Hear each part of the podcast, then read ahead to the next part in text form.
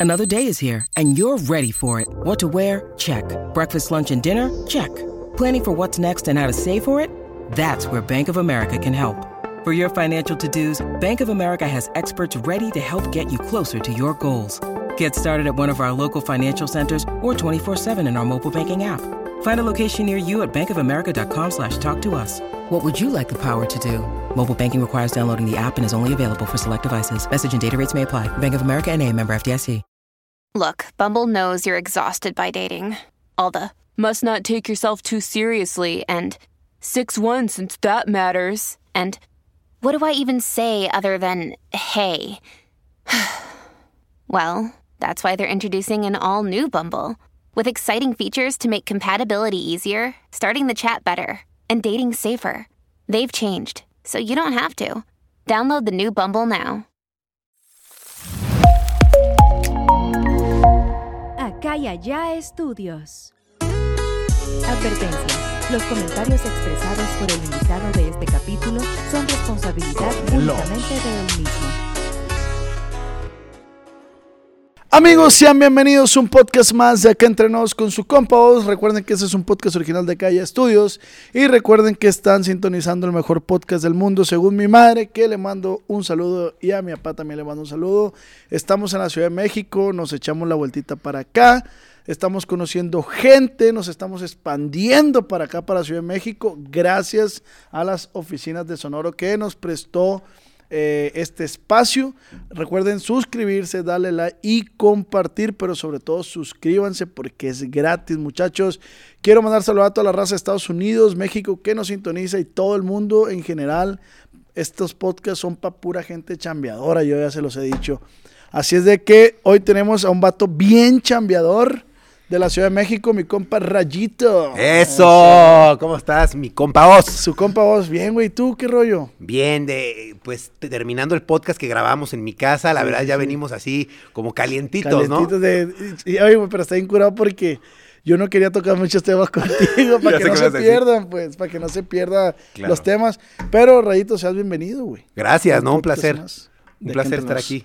Oye, yo soy de Culiacán, güey. ¿Qué, qué, qué cambia Culiacán, Ciudad de México? ¿Qué crees que, que nos, que nos divida? Un montón de cosas, ¿no? Desde el rollo cultural, gastronómico, ¿no? Musical, muchas cosas. La verdad, solo he tenido oportunidad de ir una vez a Culiacán. y ya te platiqué más o menos a qué lugares salí y todo. Sí, sí, sí. Estuvo padre, pero pues la verdad no me bastó con dos días de estar ahí. Y, y, pues la verdad es que uno estuve dando show, entonces fue muy rápido. Sí, no, yo creo que dos días no, no bastan para conocer Culiacán.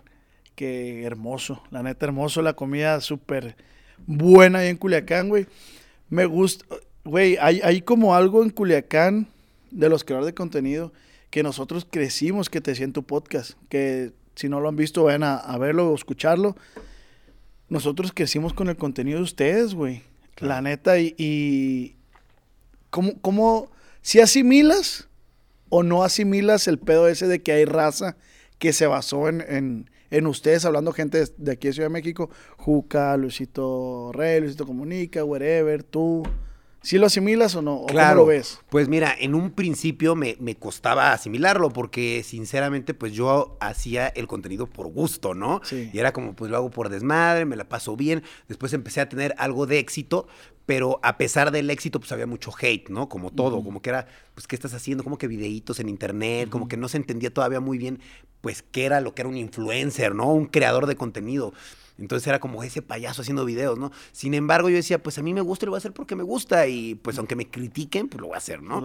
Y ahora que ya me queda más claro que hay un montón de gente creando contenido, me he encontrado mucha gente como tú que me dice, oye, pues yo veía tu contenido y ahora yo soy creador de contenido y a mí me va súper bien. Y digo, qué padre, porque pues en mi época no existía ese trabajo. Yo, Sí. yo hubiera querido que existiera para decir, oye, quiero ese trabajo, pero yo ni siquiera sabía. Gracias a Dios fui parte como de esta generación que abrió un poco la brecha, ¿no? a los creadores de contenido. Sí, como el, el cine, ¿cómo se llama? El cine, la época de oro de... de Ándale. Ándale, Félix, Cantinflas. Ándale. Pues ustedes en YouTube, pues. Claro, Eh, claro. eh, eso, es- eso está bien verga. Entonces tú no lo hacías por la monetización, lo hacías por... Pues mira, tampoco- Cuando tú empezaste. Claro, pues es que en un principio no se podía hacer por la monetización porque lo que se ganaba era pues muy poco, la verdad. Entonces, pues empecé a hacerlo por hobby. Ya después que vi que ganaba, por ejemplo, dos mil, tres mil pesos así al mes, dije, oye, pues bueno, yo de mi trabajo gano ocho mil, pues ya estoy ganando dos mil, tres mil de aquí, pues si le echo más ganas aquí, puedo, puedo ganar lo de mi trabajo, ¿no? Sí, bueno. Se empecé a ponerle más interés y obviamente empezaron a venir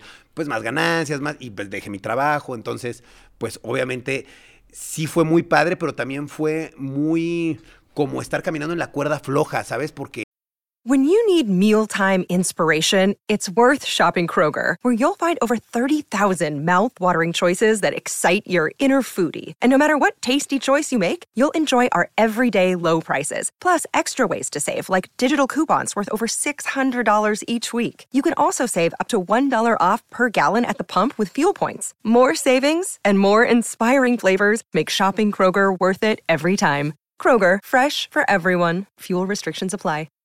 No era como hoy en día que a lo mejor dices, bueno, soy creador de contenido, pero ya sé que hay muchos creadores de contenido, ya sé que puedo tener éxito, que no, pero pues ya estás caminando sobre, sobre un camino. Yo iba caminando como sobre la línea, la- o sea, sobre cuerda floja. Sentía que en cualquier momento me iban a decir, no, pues ya generas qui- 5 mil pesos al mes y ahí te quedas, ¿no? Yo decía, pues con eso que voy a hacer toda la vida trabajando por 5 mil pesos al mes. No lo critico, pero pues es que es mucho trabajo estar haciendo videos por eso, por esa cantidad. Yo ya lo he mencionado, güey. O sea, cuando eres creador de contenido, eres escritor, eh, eres actor, eres productor, eres guionista, eres de todo Claro. en una sola persona, pues. Y lo acabo de mencionar, eres tu mini televisora, pues. Claro. Porque de ti depende sacar todo ese, el contenido que quieres hacer. Claro. Y por decir, güey, eh, con los más creadores de contenidos aquí en Ciudad de México, ya mencionados, ¿cuáles eran los comentarios que, que predominaban entre ustedes? Eh, güey, hice esto, eh, güey. O no se llevaban, sobre la marcha se empezaron a llevar. Pues mira, creo que todo fue dándose muy orgánico. En un principio, pues sí era como cada quien desde su casa haciendo contenido, ¿no? Después, eventualmente, era como, ah, mira, hay un evento de, de youtubers, ¿no? Influencers. Te- estás invitado. Entonces dije, pues bueno, y ahí fue como, cada quien tiene, hay unos que pertenecen a una productora, hay unos que pues, están desde su casa haciendo contenido, yo también, y ya los empiezas a conocer y se empieza a romper el hielo. Yo creo que sí se crea una relación de cierta amistad con, con muchos, ¿no? No con todos, con muchos se crea más una relación también de... Laboral. como- sí, exacto, de, mira, él es un colega que hace lo mismo que yo, está padre, lo reconozco, pero pues no por eso somos BFFs, ¿no? O sea, a lo mejor hacemos un video, nos llevamos bien, pero no por eso somos amigos, ¿no? Sin embargo, pues la gente, por el simple hecho, tú lo sabes, como te ven en la cámara con otra persona, Sí. es como, pues son amigos, y no siempre es así, ¿no?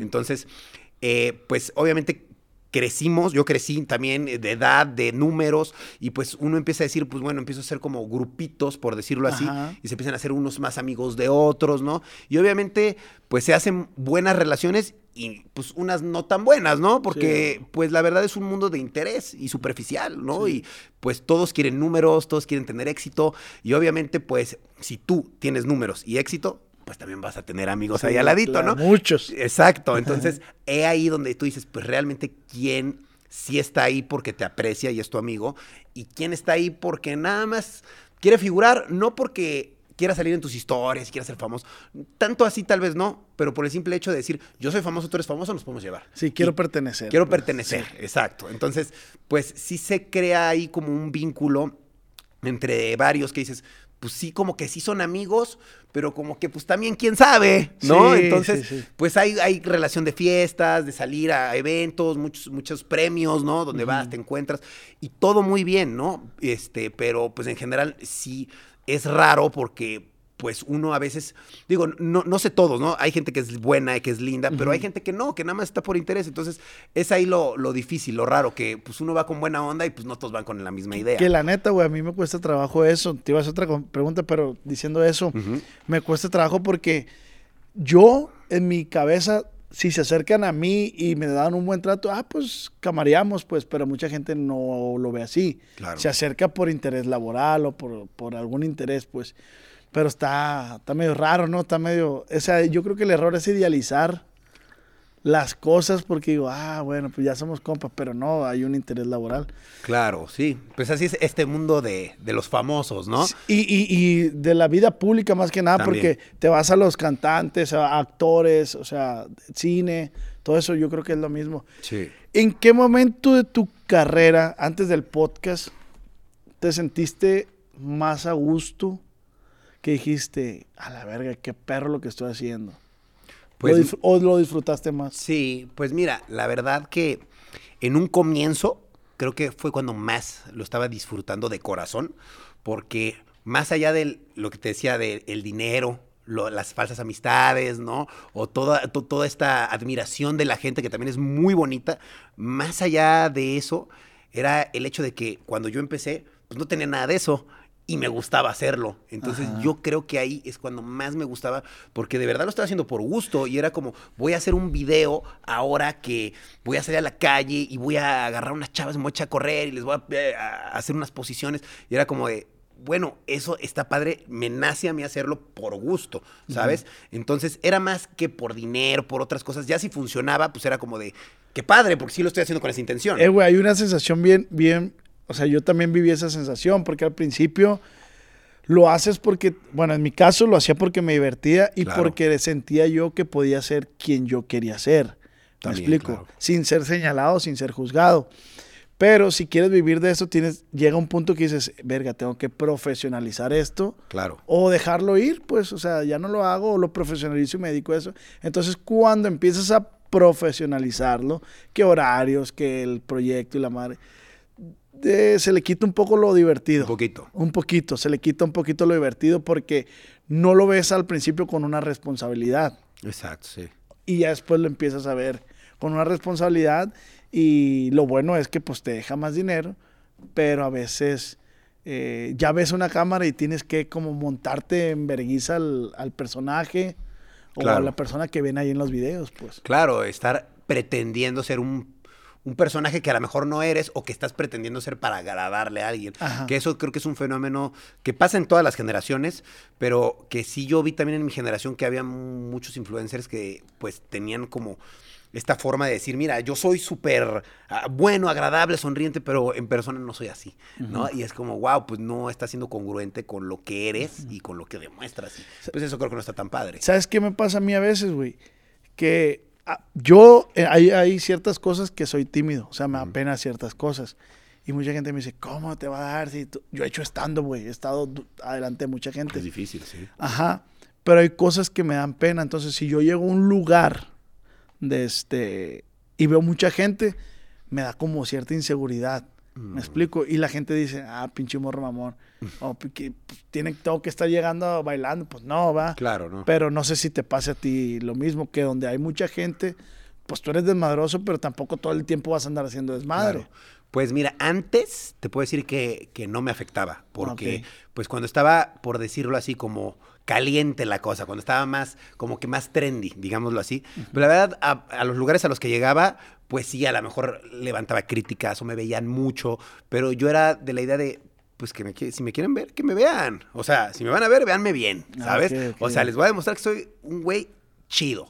Chido, buena onda, chingón, porque así soy. Entonces, sí, sí. siempre decía, pues si estoy arrebatando miradas, pues órale. Pero ya hoy en día, puede ser que sí me vean y todo, pero ya no me gusta tanto. Ya como que Ah. me, no me desagrada, pero ya no me encanta tanto el atraer demasiada atención. Si es de una manera positiva, está chido. Me llego a sonrojar a veces, Sí, sí. está chido, pero ya sí es como, ay, mire, mira lo que está haciendo, ya está hablando, pues ya no me encanta tanto. Sí puedo dar un show, sí soy el Ryan de siempre, pero ya hay una parte de mí que dice mm, que hay que guardar ciertas cosas para uno. ¿Y ¿Me a qué se deberá, güey? ¿Madurez? Sí, claro, creo que madurez, el, el tiempo que ha pasado también, como que antes era como de, ah, pues soy, soy trendy, ¿no? Me está yendo bien, pues me acostumbro a que me ven, me tienen que ver, pues me acostumbro. Pero ya llegó un momento en el que, pues, me ven tanto y ya me acostumbré que ya dije, pues ya me cansé de que me vean tanto, ¿no? Pues ya también yo quiero tener mi espacio, quiero tener, quiero sentir que esto es mío, ¿sabes? O sea, que, que tengo cosas que son mías y que no están siendo observadas todo el tiempo. Se vuelve como un poquito cansado. Entonces, pues ya en ese aspecto siento que también por eso como que yo, no que me alejara porque sigo pegado a las redes, pero sí dejé de compartir como compartía Sí, antes. le bajaste al, a Sí. las revoluciones. Pues. Sí, a- a- algo que tú me decías ahorita antes de que empezáramos. Por ejemplo, yo antes siempre grababa pues mis historias del Instagram directo del Instagram. Y tú me decías, pero ¿por qué ahora ya las grabas desde fuera? Ajá. Y te digo, pues es que la neta antes era de, está pasando algo. En friega sacaba el teléfono y grababa directo del Instagram y lo subía y ni siquiera me ponía a pensar si había que etiquetar a alguien, si había que ser, era como rápido, tengo que capturar el momento, ¿no? Entonces yo era muy como vivencial, me está pasando esto, lo, lo grabo, ¿no? Y ahora ya después de un tiempo digo, pues que ya no me gusta ser así, me explico, porque siento que esa, había cosas que a lo mejor sí está pasando padre, pero pues, ¿cuál es la premura de grabarlo, no? O sea, ahorita puedo tomarme el tiempo, grabarlo o, o compartir algo que sí me guste y sin estar como, como loco sacando el teléfono, sin importar nada. Impulsivo, pues. Sí, como más, más por eh, las revoluciones a las que va uno, eh, que estás ahí, tengo que crecer los números y estoy compartiendo historias todo el tiempo. Y ahorita es como de, pues voy a compartir lo que quiera compartir y me nazca. Antes subía 10 historias al día, 20. Ahorita con trabajo subo dos o tres. Es Sí, como de, sí. ya que les voy a compartir de mi vida, ya saben un montón. Les puedo compartir más, pero también quiero algo para mí, ¿sabes? Sí, claro. Entonces ya como que me he vuelto más guardas, austero en sí. ese aspecto. Que, que gracias a eso me comentabas que te pasó lo de la bandera. También. Que, güey, no mames. Que, que- fue en el Mundial de Rusia. En el Mundial de Rusia, sí, justamente por grabar todo del Instagram directamente, un, un fan me dijo, oye, que te grabo, que toma la bandera, que les ganamos.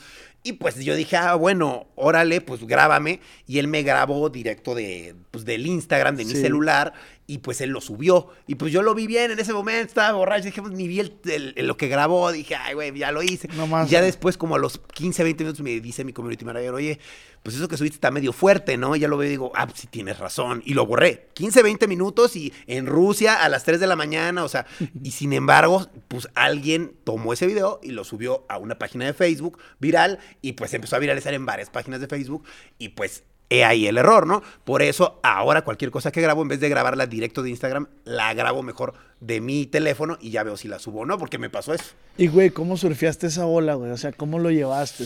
O sea, emocionalmente se me imagino que estuvo... Fue raro, fue triste y, y fue difícil, porque mira, eh, en Rusia la verdad, en- pues la verdad no fue, o sea, estuvo muy bonito, estuvo muy padre conocer lo que se vive, la energía del mundial, la gente, está muy padre. Además, güey, perdón, la Dime. estabas rompiendo con el- que te que te disfrazabas de, del futbolista. del este, futbolista. el- Eso me pasó como cuatro días después, o sea, cuando me pasó eso, cuatro días después, yo ya traía la idea de grabar ese video y estaba tan desanimado que dije, verá, ¿cómo voy a grabar este video? Pero dije, no me puedo quedar con las ganas, estoy en el mundial. Y lo grabé, salió muy bien, gracias a Dios, pero sí estaba yo como súper triste. La verdad fue una...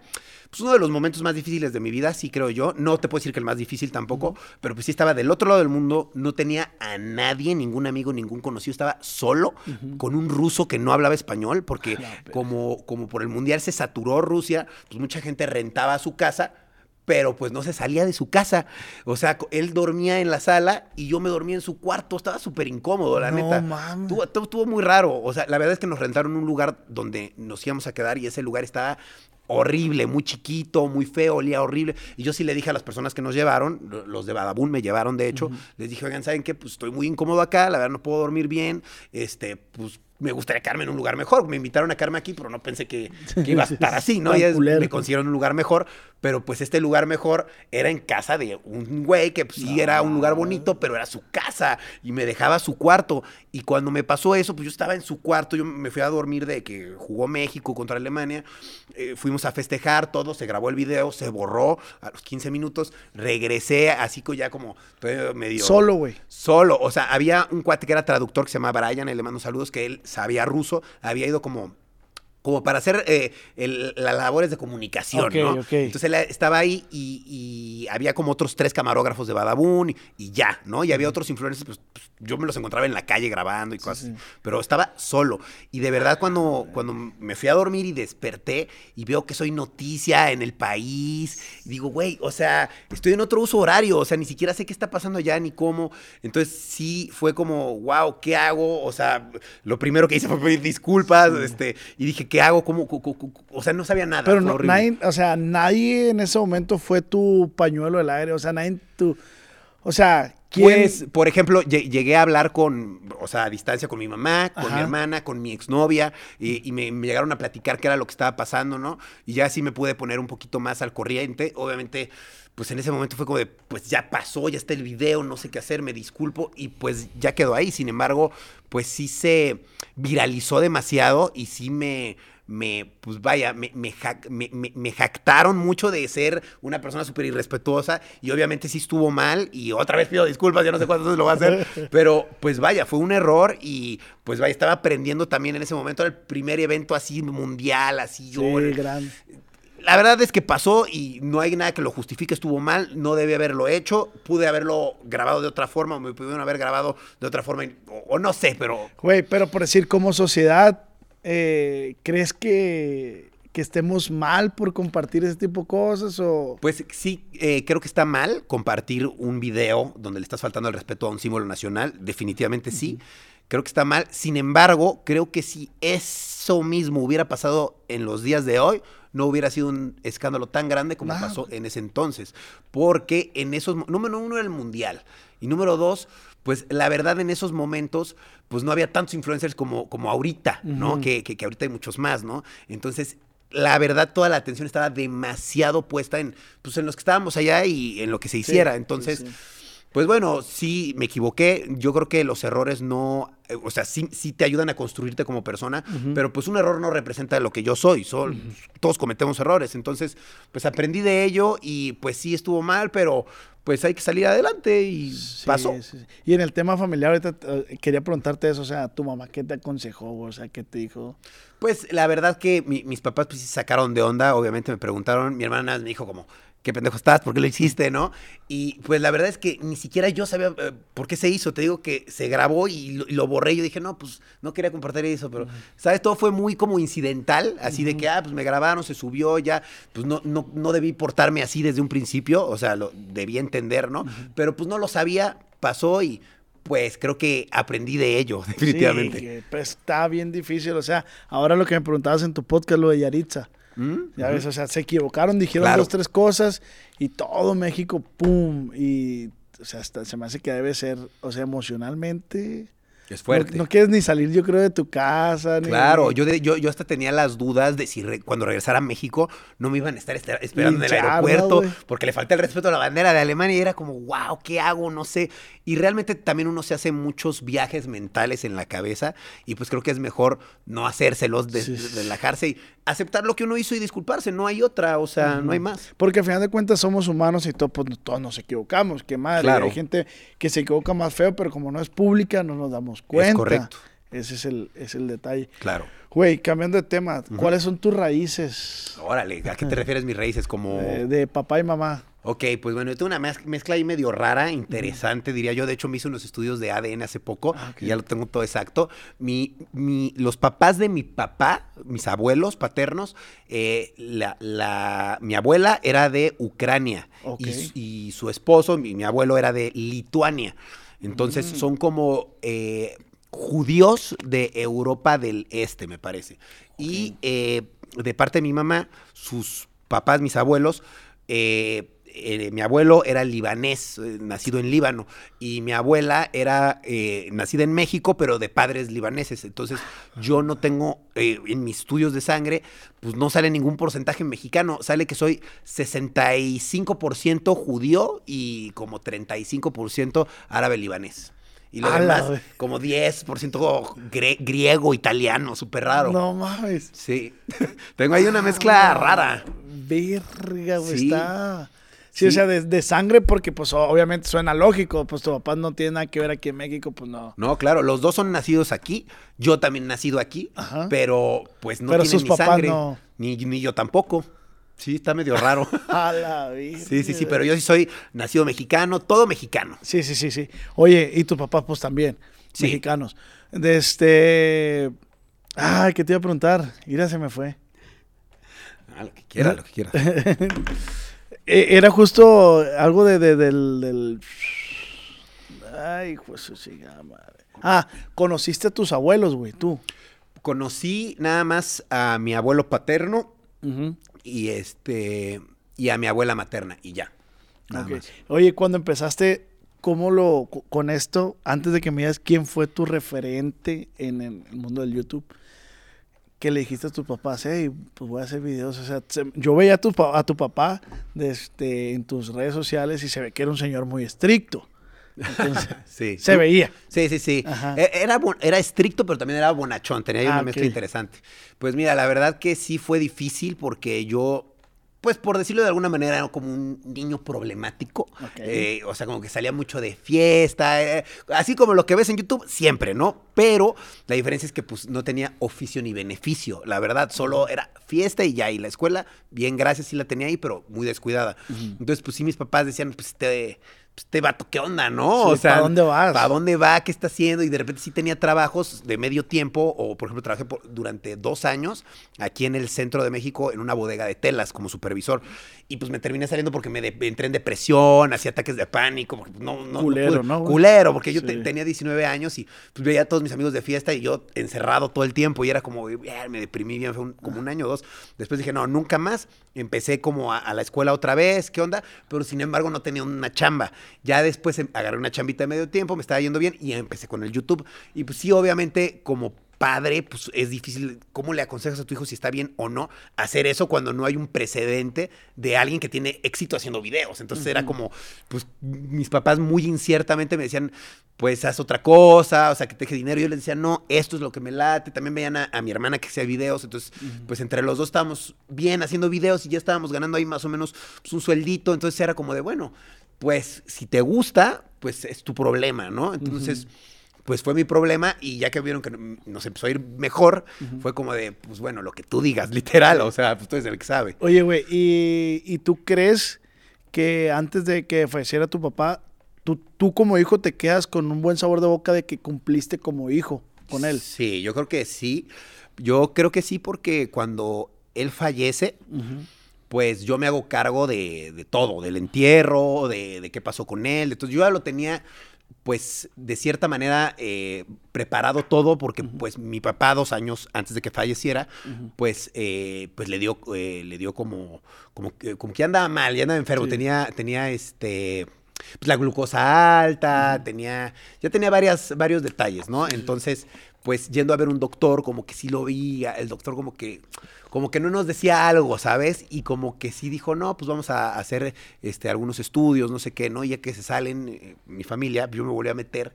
Le dije, Doc, o sea, la verdad quisiera saber, pues, qué tan mal está mi papá, ¿no? Dígamelo a mí. Y pues sí me dijo, mira, la verdad, pues no más de dos años. Y ya dije, no, pues bueno. Ya te fuiste preparando Sí. tú psicológicamente Sí, también. sí, sí, desde que me dijo eso, yo dije, bueno, yo ya sé que pues dos años es lo que tengo para disfrutarlo. Entonces esos dos años, obviamente me preparé, eh, compré un servicio funerario, Ah, este, lo- los iba a ver pues por lo menos como tres, cuatro veces a la semana, me quedaba ahí a dormir con ellos, les hacía mucha compañía. Y pues ya estaba preparado de cierta manera porque ya sabía que iba a pasar. Y no, y no compartiste esa noticia con nadie, güey. pues no. O sea, eh, eras tú solo, o sea... Yo y mi hermana. Ok. Mi, mi hermana ya sabía también. O sea, le dije como, oye, pues entré después y le dije esto. Y también a mi mamá le dije, o sea, dije, entré y me dijeron esto, nada más para que, para que sepan. A mi papá no le dije. Sí, claro. ¿no? Pero ya sabía él también. Él también siempre jugaba mucho con eso y decía, ya me queda poquito. Él sabía, él sabía. ¿Cuántos años tenía, güey? Como pues, murió de 81 años, algo así. Estuvo Siempre bien. sí jugó buen tiempo en la cancha, ¿va? Sí, un Ya buen tiempo. quisiéramos nosotros la Pues neta. yo voy a intentar robarle la receta a ver si me sale. Por lo menos ya los genes lo tengo, a ver. sí, man. Pero la verdad estuvo, estuvo, estuvo padre porque sí le doy gracias a la vida que me dio la oportunidad de tenerlo dos años, de, de disfrutarlo, de platicar con él, de, de pues, disfrutarlo de verdad. El tiempo que no lo disfruté, porque también de joven, pues uno con sus papás a lo mejor es muy retador, ¿no? Y es muy como, no me entiendo. También mi papá pues, era un señor viejo, la verdad, tenía 80 años. Entonces, pues sí, más que papá tenía un abuelo. Entonces me costó mucho trabajo eh, como identificarme con él en, en toda mi vida, pero ya al final sí fue como de, pues nos queríamos, nos aceptábamos Sí, mucho. claro. Entonces fue, fue muy bonito. Y aparte son varios hermanos ustedes, ¿no, güey? Sí, tengo un- como en- cinco, seis medios hermanos, algo así. Sí, porque vi que en el, el último cumpleaños, algo así, le armaron, llegaron todos. Sí, y la- sí, el último cumpleaños pues fue como de todos tus hijos juntos, por fin. Ajá. Tuvo padre. Te digo, eso mismo lo hicimos porque ya sabíamos Ya que estaba enfermo. Entonces dijimos, "Mira, estaría padre antes de cualquier cosa, pues darle esa sorpresa, ¿no? Y pues lo hicimos, una reunión. chingón, güey. Ha de estar padre, ¿no? Que tengas 80 años y ver a todos tus hijos reunidos. Sí, sí, sí. trip. Sí, ahorita pareciera, mi, mi abuela tiene 87, mamón. Órale. 87 años, que le mando un saludo. Pero también igual a mi abuela, en el año 80 le hicieron ahí en Culiacán con fiesta con todos sus hijos. Tiene 10 hijos, güey. Wow, bastantes. ¿Cómo les gustaba tener hijos, no? Sí, güey. 10 hijos y fueron todos y con banda y la mano. Entonces, ahora ya cada cumpleaños tratan de, de hacerle a mi, a mi abuela, pues ya un cumpleaños Claro. así representativo, más Claro. bien. Fíjate que algo que pasó en relación a lo que estábamos hablando, que te voy, a, te voy a compartir, yo el día que iba a presentar a mi esposa con mi papá y mi mamá, ese día falleció mi papá. Porque fíjate que, y no los pude presentar, esa fue de las cosas que sí me quedé como con las ganas, porque pues yo llegué de, de Miami, de conocer a mi esposa, de que, pues literal, yo me la traje de Miami a vivir conmigo, ¿no? Y fue como de, se la quiero presentar a mis papás, y les dije, oigan, les- un día antes de presentar fui, los vi, los saludé un día antes. Me dijeron, ¿qué onda? ¿Por qué te viniste con otra chava, no? Y yo dije, pues es que estoy enamorado, se las quiero presentar. Y, y fue como de, bueno, pues mañana, mañana una comida. Y en la mañana mi papá se muere. Fue como de, no puede ser. O sea, a Ay, unas papá, horas. te hubieras de-. Sí, o sea, unas horas de presentarle a mi esposa. Entonces sí digo, mira, qué loco porque la vida, yo digo que todo pasa de una forma extraña. La vida me dio a alguien importante como mi esposa. Y pues así, minutos después me quitó a mi papá. digo, sí, qué, sí. qué coincidencia, Una- qué extraño. así lo tomas como uno por otro. Sí, por decirlo así, porque sí me pareció muy raro que, pues, si hubiera sido una chava cualquiera que conociera y así, pues bueno, pero fue a mi esposa y se las iba a presentar. Y el día que las iba a presentar, se muere mi papá. Y digo, qué curioso. Sí te puso a pensar ese Sí, pedo. sí, pues. ¿no? Y con el tiempo también me he puesto a pensar y digo, qué casualidad. O sea, que pues yo la verdad salí con, con otras chicas, que alguna vez dije, bueno, pues te voy a presentar a esta con la que estoy saliendo, todo bien, ¿no? Y justo el día que, de verdad, esta sí decía, este, esta es, y le decía a mi papá, papá, te lo juro, un día antes de, de que se muriera, le decía, te lo juro, la tienes que conocer. Y mi papá siempre decía mucho un chiste que- que- que me daba... Me daba risa porque era un chiste, mi papá decía muchos chistes inofensivos, pero que, que- que eran raros. Entonces siempre me decía, pero consíguetelas con tacones. Me decía yo, ¿cómo así? Y me dice, es que siempre todas las que traes están muy chaparritas. Me decía, Sí, Me a dice, ver. esta sí tiene tacones. Y le digo, papá, esta tiene unos taconzotes. Le decía, sí, "Esta está sí. grandota. Entonces yo decía, quiero que la conozca. Y pues no lo puedo conocer. Entonces digo, mira, qué rara la vida como es, ¿no? O sea, te quita a alguien, pero no te quita sin, sin, sin darte, algo más. algo a- más. a cambio. Sí, fíjate, yo también he visto situaciones así. Cuando fallece mi abuelo paterno, igual fallece mi, mi abuelo y al- nacen cuatro, creo que son dos primos y un sobrino, una sobrina, creo. Pero na- cuatro bebés llegan a la familia, pues. Órale. Entonces digo yo, bueno, pues también así lo vi como tú. Digo, bueno, se va mi abuelo, pero pues dejó a cuatro bendiciones ahí. Entonces, Claro, en su nombre. Sí. Oye, Qué padre. de este, como, como lo hablamos en, en tu podcast, que no, si, si llegas a tener hijos, pues lo agradeces, Ajá. pero si llegas a tener hijos con tu actual esposa, pues tampoco sangre, o sea, ella, ella es venezolana, ¿no? No, ella no tiene, de hecho casi no tiene sangre venezolana, ella. ok. Ella tiene, es como yo, pero, pero diferente. Ella tiene que sangre italiana y no Ah, sé qué, nada que ver, ni, ni venezolana es tampoco. Tiene como ahí como, creo que un 10%, algo así. Ajá. Es que le hicimos estudios de ADN porque no, yo, a mí me da curiosidad. Yo dije, sé, pero quiero tenerlo exacto. Y buenísimos esos estudios, son súper exactos. ¿Y ¿eh? cómo, cómo funcionan eso? Porque yo también me gustaría, tengo Está rato padre. queriendo... Está padre, como que ellos te mandan como unos hisopos que pues, tú los embarras de saliva y los guardas en un eh, botecito como de vidrio y se los mandas por correo. Como tarda un mes en llegar el paquete de ellos y tú se los mandas y tarda otro mes. Y luego como unos dos, tres semanas en lo que hacen los estudios y ya te dicen, no, pues con mucha precisión, pues de dónde son tus genes, como de qué, de qué zonas y de Medio Oriente, de Asia, de... Te dicen, y sí la atinan, ¿eh? Son buenazos. Ay, Ah, está interesante. ¿Y cuánto sale el, el- ese? No es ¿En muy costo? caro, cuesta como, bueno, a mí me costó como 1500 pesos Ah, por no es- no persona. es caro. Sí, no, no es caro. No, no, no está caro. Es tardado, pero es seguro. Pues ahí luego me pasas el Sí, obvio. Eh, yo, yo lo hice en una página que se llama MyHearty. Ah, ok. Sí, en ese está bueno. Ah, Hay- bueno. pero hay muchísimos. Sí, me lo pasas ahí para, para checar. Sí. Este. Eh, güey, tengo tantas cosas que Ah, preguntarte, güey. Porque sacas el tema de tu esposa y, y, y te iba a decir, ¿cuántas exnovias tienes antes de tu esposa? Pues mira, exnovias oficiales, creo que habré tenido seis o siete. O sea, que sí las consideré mis novias, que salieron conmigo, que- que realmente de esas seis o siete, con una duré dos años, que, que fue la última que tuve, eh, y, y con otra duré como, como un año. Y fuera de eso, las demás duraba un mes, dos Ah, meses. ok. Estuve, o sea, sí eran mis novias, pero pues de dos, tres meses y ya. Entonces, realmente yo siempre fui una persona que estuvo más solo. En mis, yo me casé, bueno, que, que, que conocía a, a mi esposa Grecia como a los 31, creo. Pero antes de eso, a, a mis 30 años, pues realmente, o, o 28, pues casi no tenía novias, era muy poco. O sea, te- como tres años con novia de los, o dos años con novia de los 30 años, pues es poquito. Sí, sí, sí. Oye, y cuando conoces a Grecia, ¿crees que hubo un momento que entre ustedes que hubo un clic que no te había pasado anteriormente? Sí, no, sí. Muy Sí, fuerte. güey.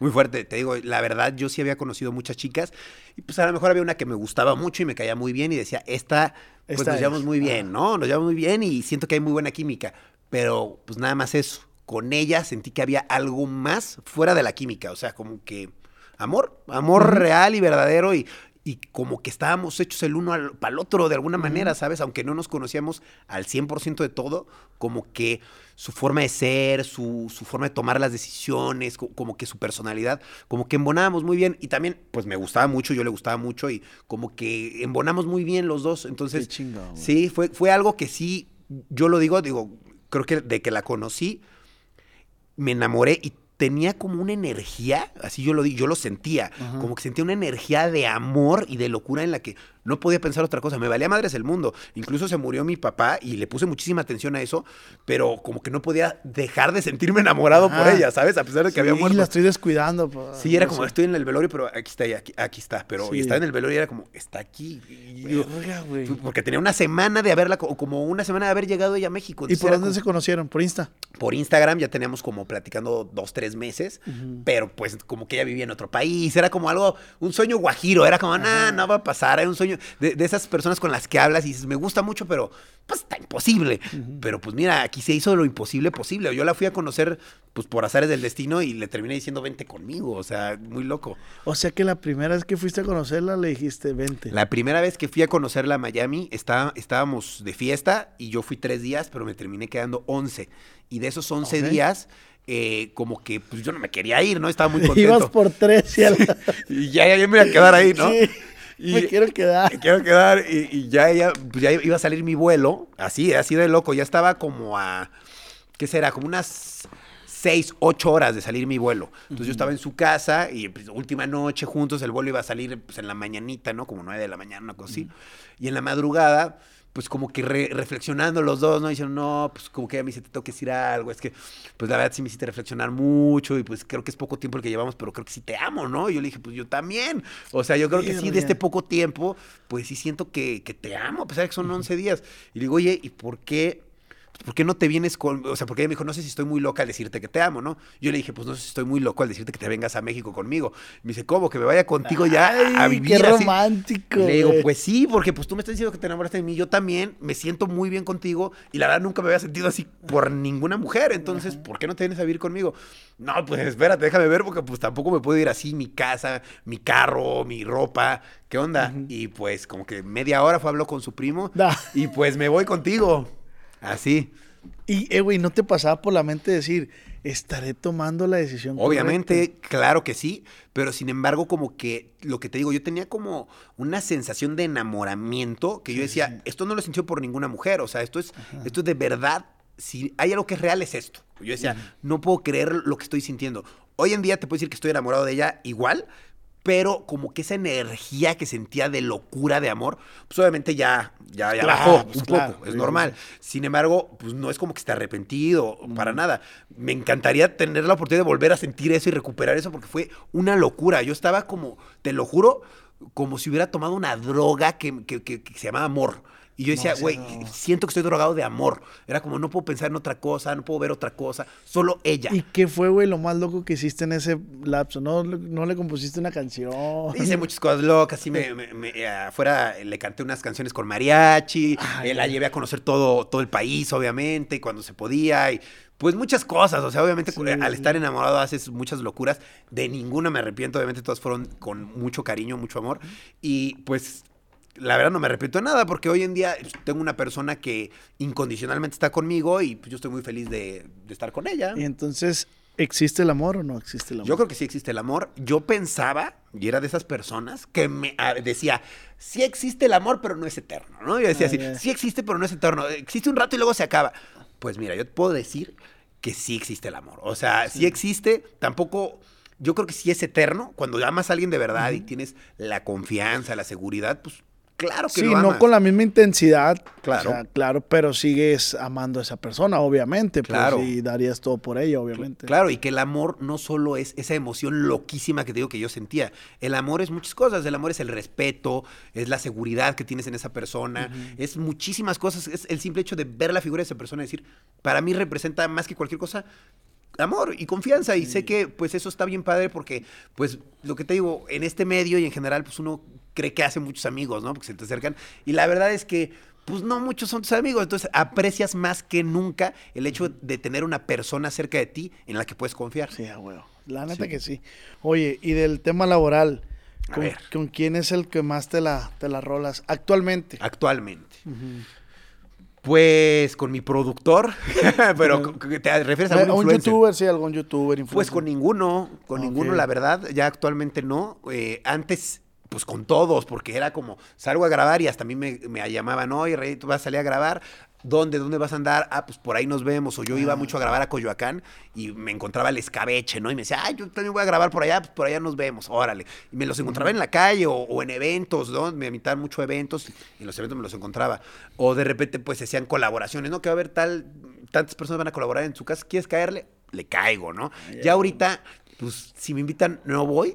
o, o, sinceramente, no me invitan. Y yo cuando grabo, pues grabo mi podcast y ya invito al invitado y le doy su lugar y platicamos. Y si invito a un amigo o a algún ex colega de YouTube o influencer y llega a mi casa, pues yo lo recibo súper bien. Sí. Igual a veces hasta eh, pues, se quedan un rato ahí a platicar si tienen tiempo ellos y yo también, pues platicamos.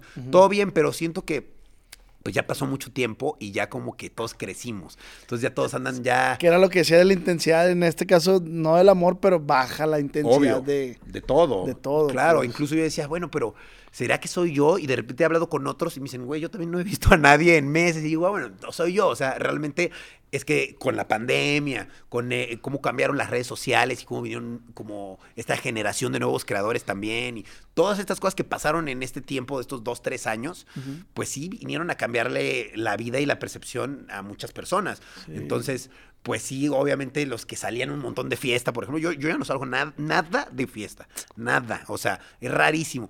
Si de repente hay un evento que vale mucho la pena y sé que va a estar bueno, órale, vamos, pero es rarísimo. Yo salgo, pues no sé, cada dos, tres meses y si salgo, salgo más de viaje o salgo más de, si hay un evento en alguno que me contratan, pues voy, pero ya así de yo salir de fiesta porque quiero agarrar el pedo, no, de hecho Ni en casi no pareja. Ni en pareja. O sea, salgo al cine.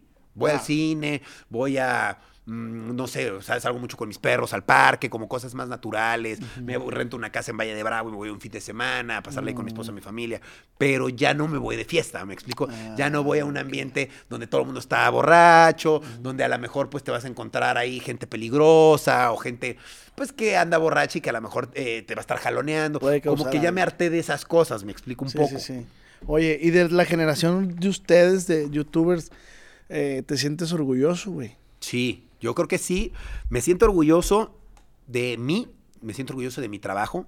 También me siento orgulloso de la generación a la que pertenezco, de todos. Creo que todos hicieron el trabajo que les tocaba hacer. Todos a su manera, con mucho trabajo, o sea, desde el Wherever, eh, eh, el Team Wherever, Escorpión, todos ellos, el Team de No Me Revientes también, la verdad es que le chambearon mucho en su momento, ahí está Luisito, que es un ejemplo, este, eh, no solo esos teams, sino todos los demás, los, los TikTok, toda la gente, o sea, toda la gente que ahorita está Que antes era. Vime, ¿no? Que antes era Vine, también los Viners de, de que ahorita pues ya no son Viners, ahora son youtubers, no sé, Juca, Juanpa, esa, esa gente. Pues la verdad que, pues te puedo decir que me siento orgulloso en el aspecto del contenido, que de verdad sé que todos se esmeraron dando lo mejor de sí. Yo los escuchaba en reuniones y la verdad que sí, todos se preocupaban por hacer un buen contenido. Era como, ¿y ahora qué le ofrezco a la gente? sí, o sea, era como también estrés, estrés de, par- de, de parte de ellos porque, y de todos, ¿no? Era como de, pues mis números están bajando, quiero subir los números, ¿cómo hago? Mucha preocupación por eso, ¿no? Y pues sí llegó el punto en el que yo dije, a mí sí me preocupan esas cosas, pero llegó un punto en el que yo dije, pues eso es muy superficial, ya no me interesa tanto. La verdad, yo solo quiero tener mis comodidades, ser feliz con esas comodidades. Estar con- Y ya, o sea, no, ya, ya no quiero tener problemas, ya no quiero tener ahí malentendidos, ya, me, me Sí, alejo de todo. polémicas ya. Sí, ya, ya, como que llega un momento en el que te cansas, está padre que de repente te metes en una polémica, ya eres noticia y te va súper bien, todo el mundo habla de ti, pero pues después te desechan igual los medios, Sí. después la gente, igual, mejor prefiero que mi trabajo hable por mí, trabajar, echarle ganas, pasarla bien y pues no arriesgarme también a, a ambientes tóxicos, a lo mejor a ir a fiestas donde, pues no sé, ¿sabes? O sea, No sabe la procedencia de la no sé, las gente. procedencias de las cosas, de la gente, no sé, prefiero mantenerme alejado. Y pues si hay un evento que vale la pena, pues sí voy, ¿no? O sea, tampoco soy un santo ahora, ¿no? De, Sí, de ahora que salía no un chorro, ahora no salgo. No, si hay un evento voy, me la paso bien, o sea, sigo con la buena actitud, pero ya aprendí, ya maduré. Y Ya lo no seleccionas. Sí, selecciono mis batallas Sí. también. Si hay un buen evento, voy. Si no, pues ¿para qué? También. ¿Y ahorita de qué vives? O sea, ¿qué haces? Ok. ¿Solamente estás haciendo el podcast? ¿Haces contenido con tu esposa, algo así o no? Pues mira, tengo varias fuentes de ingresos. Eh, la primera es obviamente las redes sociales, ¿no? Todo lo que es publicidad, ¿no? Si alguien se publicita en mis redes. La otra también es de mis redes sociales, pero no es publicidad, es eh, lo que te dejan las redes por, pues, por estar haciendo el contenido, El ¿no? Que- contenido. sí, YouTube, Facebook, que pues sigue siendo una fuente de ingreso importante para mí. Eh, otra de las fuentes de ingreso importante que tengo, por ejemplo, yo hice varias inversiones en bienes raíces. Cuando tuve pues buenos momentos y llegué a tener buenos ingresos, en vez de gastármelos en peda, fiesta y viajes, pues todo lo ahorré y lo invertí en bienes raíces. Entonces yo cuento con dos, tres departamentos que los rento y pues tengo ahí como un remanente de las rentas que, que me ayuda bastante, ¿no? Eres empresario, pues. Pues no, porque no tengo una empresa, pero sí tengo, sí soy dueño y propietario de tres propiedades y las rento. Ah. Aparte de eso, ot- ot- otro ingreso que tengo aparte de eso, tengo un edificio que construí con unos primos, con- que mis primos son arquitectos y yo les di una inversión y juntos construimos un edificio que es como un condo hotel. Entonces, ok. pues la gente se puede quedar ahí a vivir o se puede quedar ahí pues, un tiempo y está súper bonito y está ahí cool. Apenas sí. empezó este año eso. Entonces, pues, Ah, también no, no lo he movido tanto. Pero Ok, está padre, le está yendo muy bien. Este, aparte de eso, ¿qué, qué otra cosa tengo? Deja empezar. Aparte de eso, tengo también otros, otras cosas, otros así como, como negocios, inversiones que he hecho. En Ah. criptomonedas también tengo ahí Ay, lana. Me dediqué un rato. ¿Nunca te dio por el tema como restaurantes como Luisito, que es las hamburguesas? Pues fíjate que tengo ahí algo firmado que no puedo decir todavía Ah, ok. que va a salir. Eh, es como un lugar de comida rápida, igual.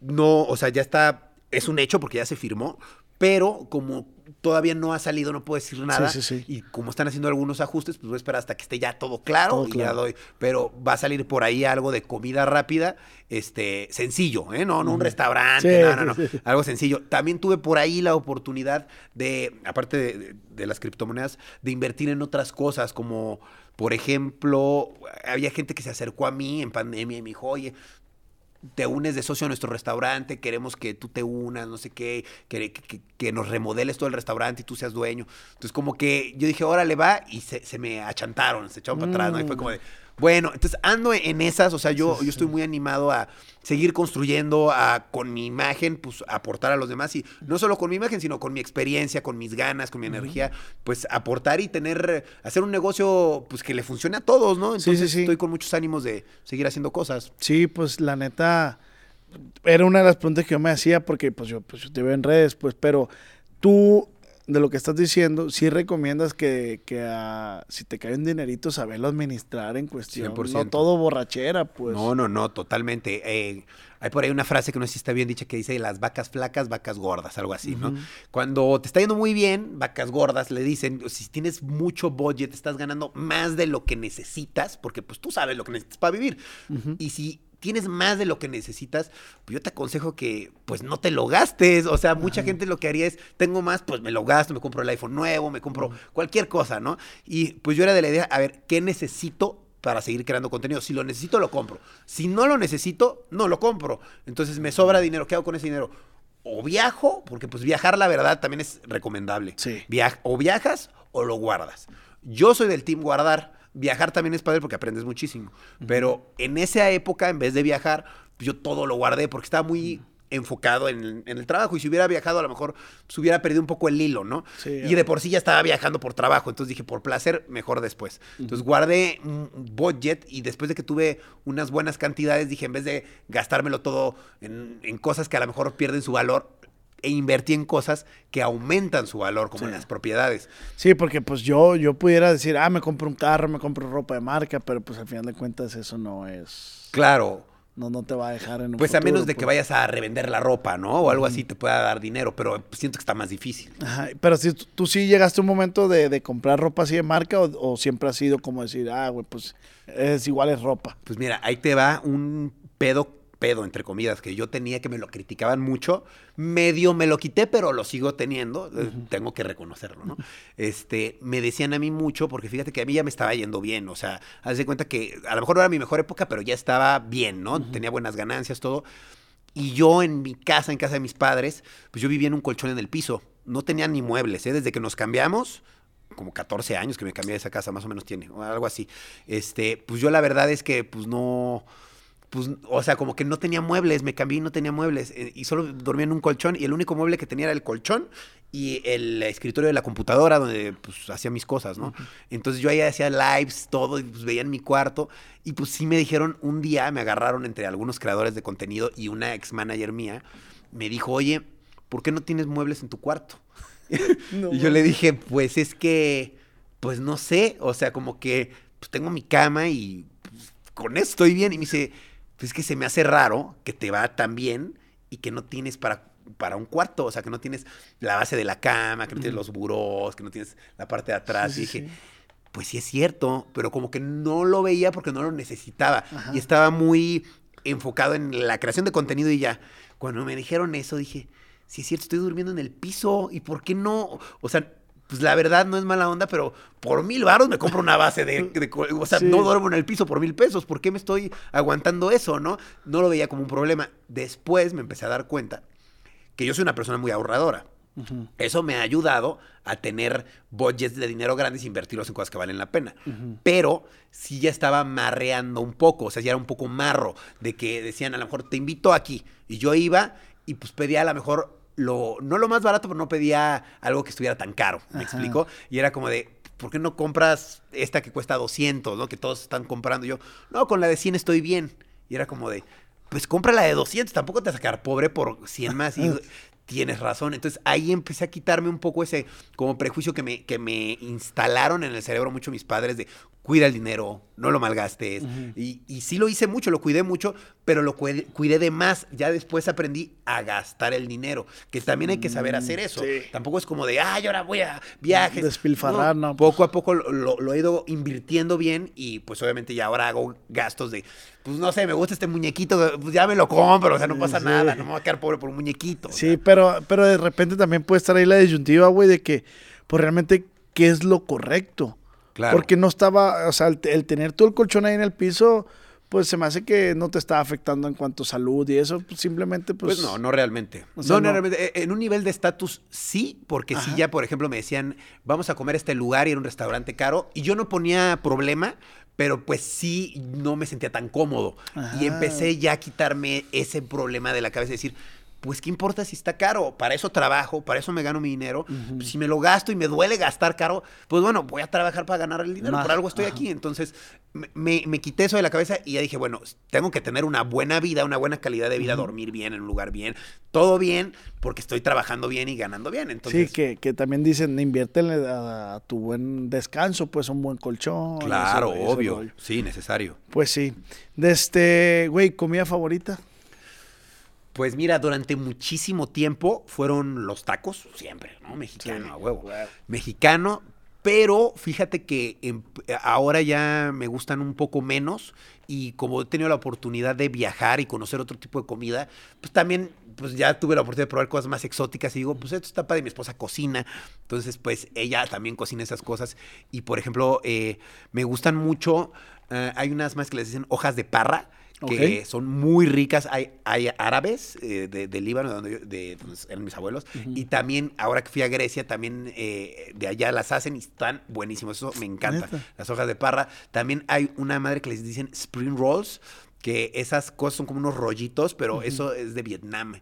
Están Mm. buenísimos, son unos rollos como de, de, le- de que traen varias cosas, traen como lechuga, traen una hoja de arroz que lo Ah, envuelve. ok. Está rico y son así como, pues, como un rollito y sabe súper fresco. Y no le echan como mal. una, no es una, como una miel, ¿no? Es como un... Pues sí, como una, como una salsita Sí. así como con cacahuate que está Ándale, bien buena. sí, sí, sí. Es deliciosa. Entonces, por ejemplo, ese tipo de platillos, pues yo nunca los había probado en mi vida porque pues yo no iba a restaurantes caros a comer. Y ahora que viajé a esos países y probé su comida fue como de, wow, esto está delicioso. Y ya vi que aquí sí venden, pero en los lugares caros donde no quería ir. ¿Me Ah, explico? Entonces ya digo, ah, bueno, mira, sí hay esta comida rica. Y, y además, güey, además de que, por decir, poniendo el de este de que tú no ibas porque gastabas y no te gustaba gastar en, eso, en esas cosas, pero también el ir, no nomás te la estás pasando bien, también estás aprendiendo, o sea, También. No, muchísimas o sea, cosas. aprendes y puede que cuando estés con otras personas haya te- más temas de conversación. Exacto. Entonces, claro. eso también es bueno. No, Súper no solamente, ah, conozco esta comida, no, pues también la conoces y todo lo que conlleva. Claro, no. esa comida. 100%. Yo creo que cada quien, respondiendo a lo que me preguntabas y continuando esto, cada quien hace con su dinero lo que quiere. El que quiere gastarlo en viajes, el que quiere gastarlo en juguetitos, cada quien. Lo importante es que te sientas bien haciéndolo, ¿no? Yo creo. Y que pues también no te gastes el dinero de lo que necesitas para vivir, que creo que Ah, es muy bueno. importante, Sí, ¿no? sí, sí. Eh, pero sí, definitivamente creo que yo soy team de ahorrar, ahorrar dinero e invertir en cosas que no pierdan su valor. Yo soy de ese team. Pero pues hay mucha gente que dice, pues es que un viaje, pues no, o sea, es algo que, que, pues no tiene precio, o sea, lo que aprendes viajando, viendo a la gente, la cultura, y eso por mucho que lo quieras aprender, desde aquí no lo vas a aprender. No Entonces, viendo a Luisito Comunica no lo vas a aprender. No, a punto que te das una idea. Sí, pero tienes que vivirlo, güey. Claro, Tienes no, que sí, vivirlo. yo vi muchísimos, por ejemplo, videos de Tailandia, de Luisito, así, todas las explicaciones del mundo, y yo ahora que fui dije, no mames, qué diferencia estar aquí, que te lo cuente un guía, que te digan esto es así. o leer. O leer también, o conocer a la gente de allá que te dicen, no, pues aquí un chingo de gente se opera y hace esto, y dices, wow, qué loco, ¿no? Que aquí la cosa es diferente, ¿no? Sí, o sea, el, ¿qué porcentaje vendría siendo lo que te explica un- una persona que hace blog de viajes? Simplemente es como un pequeño manual, pero Claro. no representa lo que realmente es vivir ese blog. No, ese claro, no es una probada. Sí. Sí, sí, sí. Bueno, de este, les puse a mi gente de Instagram que me hiciera preguntas. Me gusta, me gusta. Y vamos a ver las preguntas. Eh, Dice. Dice David, dice, ¿qué pasó con el boxeador? El boxeador. ¿Qué pasó con el boxeador? Bueno, eh, lo voy a intentar resumir. De hecho, te lo conté Sí, antes sí, de sí. empezar. O sea, me pegó un boxeador. La verdad, eh, me pegó por yo andar de, de pues de culisuelto, ¿no? Sí, de coqueto. habló- en resumen, me habló una chica, me dijo, Fernanda se llama, me dijo, oye, ¿sabes qué? Vente para acá porque pues, estoy soltera, estoy en un antro, jueves, yo estoy solo, digo, pues te caigo, Ah. ¿no? ¿Por qué no? Te caigo, yo solito, estoy, eh, eh, llego, convivo con ella, todo súper bien, unos tragos, le, nos besamos, pues eso me invitó, me dijo ella, sí. vente, estoy soltera, así me dijo ella, vente, estoy soltera. Nos besamos, después de que pasó eso me dice, ¿me acompañas al baño? La acompaño y afuera del baño llega un chico, un man, me toca el hombro por atrás, yo de él de espaldas de mí me toca, y yo la verdad volteo a ver, pero ni siquiera le veo la cara. Porque pues la verdad mucha gente me, me pide fotos, me jala, me toca cuando estoy en la fiesta, ¿no? Y todos borrachos. Como, ¿qué pasó? Ah, sí, una foto, órale, va. Entonces me, me- me tocó y fue como, ¿qué onda? Me dice, oye, ¿sabes dónde está Fernanda? Y yo le digo, ah, pues está en el baño, ¿no? Yo dije, ah, pues es uno de sus brothers. Güey, ¿no? ¿dónde está Fernanda, güey? Así, con esa voz, ¿no? Y yo así, está en el baño. Y cuando me volteo, nada más siento el golpe atrás de mí, me pegó de espaldas, la verdad, ¿no? ¡Pum! Al piso, ¿no? Y fue como, ¿what? Llegaron en chinga como tres eh, de seguridad, me agarran y fue como de, güey, ¿po- ¿cómo me agarran tan rápido los seguridad? Porque resulta que este güey pues, trabajaba en el antro, obviamente, tenía ahí el paro de, de todos, De todos los amigos. RPs, sus amigos eran RPs que trabajaban ahí, le dijeron, oye, ¿qué crees? Tu exnovia no habían dejado bien las cosas claras entre ellos, los muchachos, ¿no? ¿Y qué culpa tiene Rayito, pues? Pues también Rayito para que va a besarse con una vieja desconocida. También yo la cagué, obviamente, ¿no? Sin embargo, pues fui más incidental en este, en este suceso, ¿no? Entonces, pues me pegó, obviamente me trató la chica de la paramédica, pues yo estaba todo desangrándome, este chavo escondiéndose, yo salí, le hablé a una patrulla, la patrulla llegó, él no quería salir, salió, me acompañó su, su chica, o no, ya no sé si era su chica o no en ese momento, me acompañó a la delegación, le levanté, le estaba levantando una de- denuncia, la chava se sintió muy ofuscada y se fue de la delegación, dijo, ay, no puedo con esto, y se fue, iba a declarar conmigo, se fue, me dejó solo, yo con, yo con un papel así agarrándome a las 4 de la mañana, tirando chorros de sangre, ¿eh? Chorros de sangre en el piso en la delegación. Y pues se acerca un policía y me dice, oye, ¿sabes qué?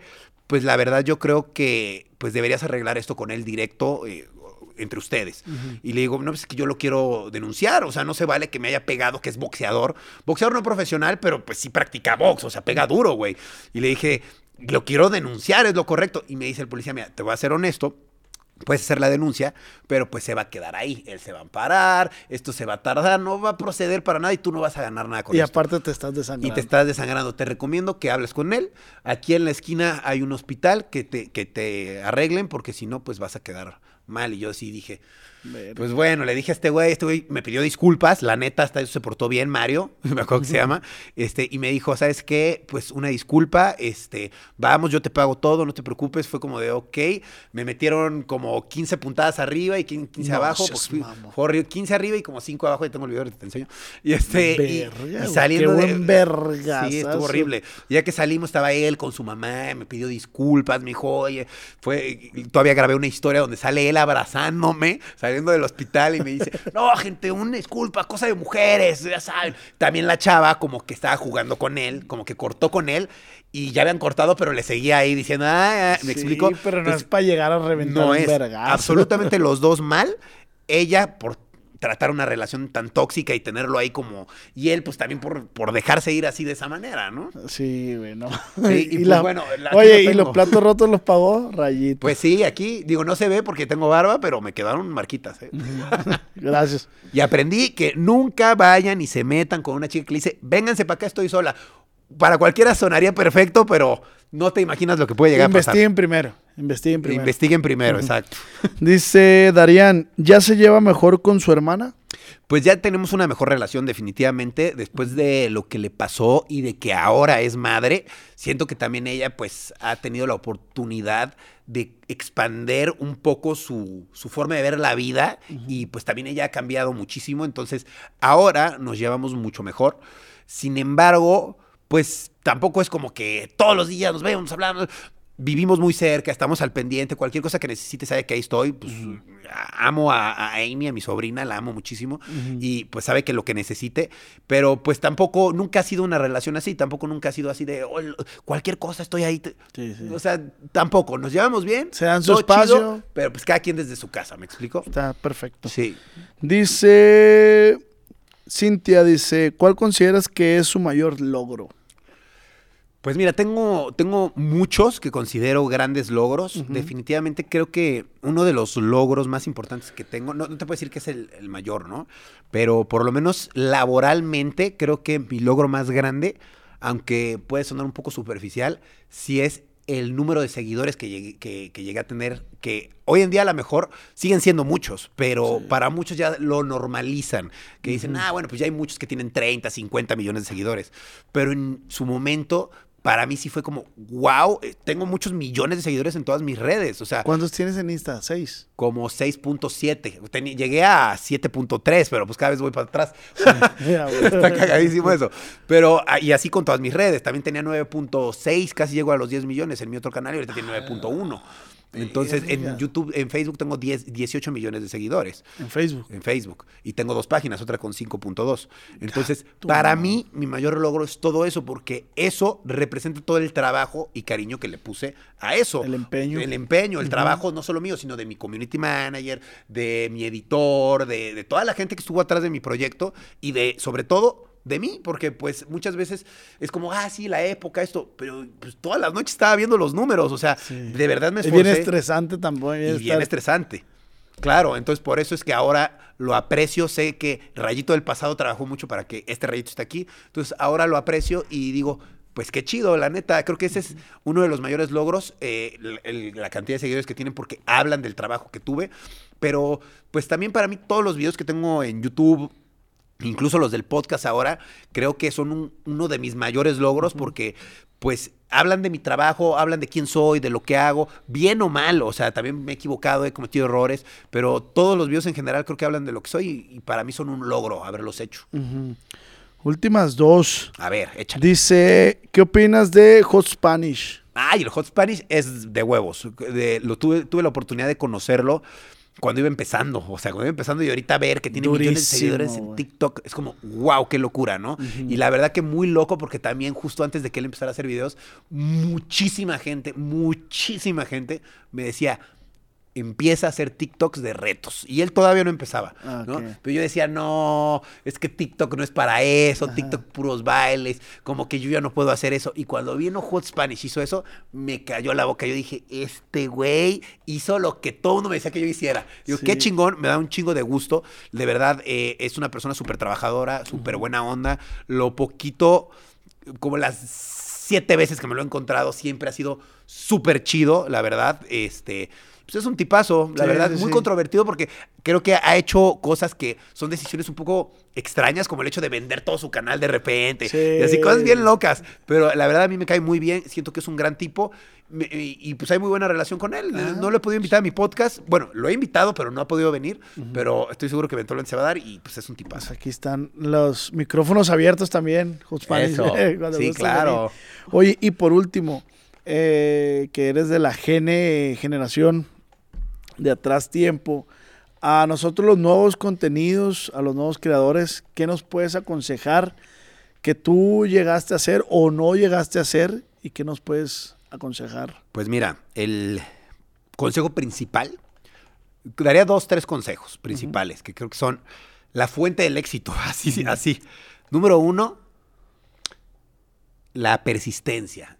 Todo el tiempo estar subiendo contenido. O sea, si no subes contenido, no hay manera de que la gente se entere de que existes y de que estás creándolo. Entonces, lo primero y lo más importante es no fallar. Consistencia, consistencia. De hecho, ¿A qué, a qué ritmo, perdón, a qué ritmo lo hiciste, güey? O sea, yo subía de, de- de toda mi carrera, siempre subí un video a la semana y luego, durante una época de tres años, estuve subi- subiendo un video cada cinco días. Cada, cada cinco días subía uno, como Ah, cayera. Entonces, pues, este, ahí como que de al mes, de repente subías, no sé, como seis o siete al mes, ¿no? Variaba. Este, pero en general yo puedo decir, la consistencia creo que fue uno de los primeros consejos que me dio, por ejemplo, mi ex colega de eh, primaria y de YouTube, Wherever Tomorrow.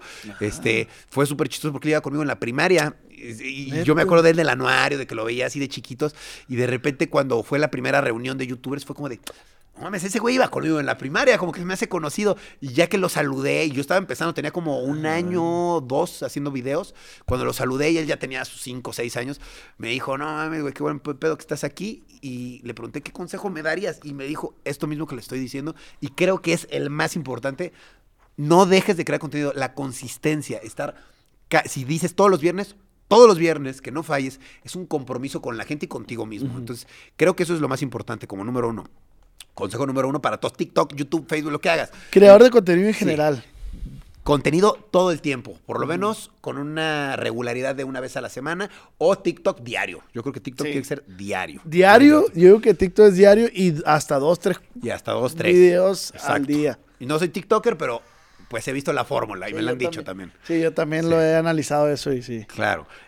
La- el, el segundo consejo que les daría, que creo que pues es casi igual de importante, es que mucha gente no lo hace y se respeta y igual les va bien, ¿eh? Pero creo que sí es súper importante y como tú dijiste, que lo dijera en mi caso y creo que sí es muy importante, las colaboraciones. O sea, hay muchísima gente que sí crece y no colabora nunca y con su propio contenido es autosustentable, está muy bien. Pero si esa misma gente se quitara el orgullo y colaborara, les juro que tendría por 10. En serio. Sí, y, sí, y lo he visto hasta en los más famosos que dicen, yo no quiero colaborar con cualquiera y digo, wow, te van a alcanzar, bro. Y eventualmente alguien los alcanza por estar con ese mojón mental. Sí. Entonces, yo la recomendación que les digo es, colaboren, no importa, ¿eh? Con quien sea. Yo llegué a colaborar con actores porno, con, con gente que decías, ¿cómo- qué, clase de video vas a hacer con esta persona que no hace lo que tú haces? No importa, a ver cómo me las arreglo, pero algo juntos podemos hacer. Entonces, siempre claro. veía la forma de Algo va a salir. algo. Entonces, de mis videos, de todo lo que subía, la mitad de mis videos eran colaboraciones. Entonces, pues eso me ayudó muchísimo a crecer también, ¿no? ¿Por qué no decirlo? Y no solo colaboraciones con gente de aquí, con gente de Chile, de Argentina, de Colombia. Entonces, eso me ayudó mucho también para darme a conocer pues, en otros países. Y el tercer consejo que les daría es que sean objetivos consigo mismos, porque mucha gente sí dice, no, pero es que no sé por qué mis videos no funcionan, míralos. Y si los ves, y pues no por ser mala onda, pero dices, mira, pues la verdad los videos no duran lo que tienen que durar, la calidad está mala, eh, el podcast, me dicen, mira el podcast, se escucha mal, es un podcast, no se puede escuchar mal. Entonces, sí ser objetivos, porque hay mucha gente que me dice, no sé por qué no me funciona, llevo un año haciendo videos. Pues sí, pero pues todos están iguales. Algo estás haciendo mal. Exacto, ¿por qué no pruebas a hacer algo diferente de lo que ya vienes haciendo? Entonces, yo diría que sean objetivos consigo mismos con su contenido, porque ves los demás y dices, pues sí, el de, el de tal está bonito, el de tal está padre, la calidad está padre, pero los míos también están buenos, sí, pero les hace falta algo definitivamente, o sea, ve qué es. O sea, Analicen, busca- analicen. Sí, sean objetivos. Eso diría. Bueno, no, pues muy buenos consejos tú que tienes ya, ¿qué- ¿cuántos años de trayectoria? Pues creo que ya 12 este año. Ah, verga, Sí, güey. Como en No, 2011 creé mi cuenta por ahí. A la verga. Sí. Güey, pues muchísimas gracias A por ti. recibirnos. Nos debe la visita para Culiacán. Ah, sí, seguro, está divertido. Vamos al Molokai. No, no. No, es que ahí fui, ahí fui cuando fui. Viste el Molokai. Eh, ya en esta época empieza el béisbol allá, que también es muy po- popular allá. Ah, órale, De se agarran con este- Hermosillo, ¿no? Sí, se agarran del sí, chongo. sí, sí, sí, ahí se como una rivalidad ahí. Pero pues igual, no, creo que Hermosillo tiene la estafeta de más campeonatos y de ahí le sigue Culiacán. Creo.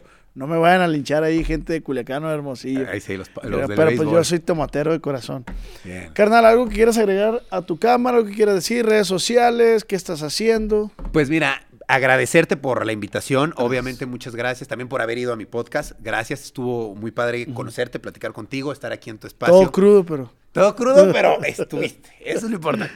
Y pues agradecerle a la gente que te está viendo por verte, por consumir contenido, por apoyarte.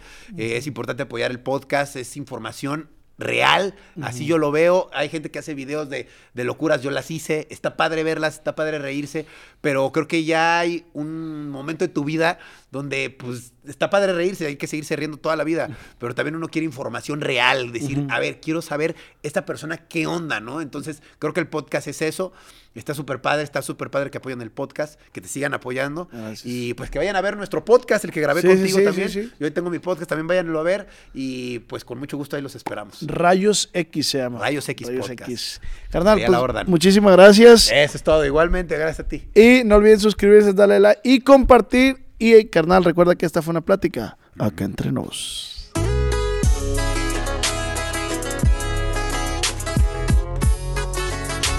Con el. Cuando mi arrendador dijo que el alquiler podría ser más barato si fuéramos amigos con beneficios. Había oído hablar de acoso sexual en el lugar de trabajo, pero en mi casa eso es discriminación en la vivienda basada en el sexo. La gente de bienes raíces dijo que estaríamos más cómodos viviendo en un vecindario diferente con gente como nosotros. Por suerte conocíamos nuestros derechos. Es ilegal asustar a los posibles propietarios para que se alejen de ciertos vecindarios en función de raza o nacionalidad. Si usted cree que sufrió discriminación o preguntas sobre sus derechos, comuníquese con Fair Housing Foundation, Fundación de Vivienda Justa, al 800-446-3247 o también en línea en fhfca.org. La vivienda justa es su derecho. Este es un anuncio de servicio público de Fair Housing Foundation y respaldado por el Departamento de Vivienda y Desarrollo Urbano HUD bajo la subvención de FIP-PI, FPEI 220099. ¿Quieres regalar más que flores este Día de las Madres? The Home Depot te da una idea. Pasa más tiempo con mamá plantando flores coloridas, con macetas y tierra de primera calidad para realzar su jardín. Así sentirá que es su día todos los días. Llévate tierra para macetas Bigoro por solo $8.97 y crece plantas fuertes y saludables dentro y fuera de casa. Recoge en tienda y sigue cultivando más momentos con mamá en The Home Depot. Haces más, logras más. Más detalles en homedepot.com diagonal delivery.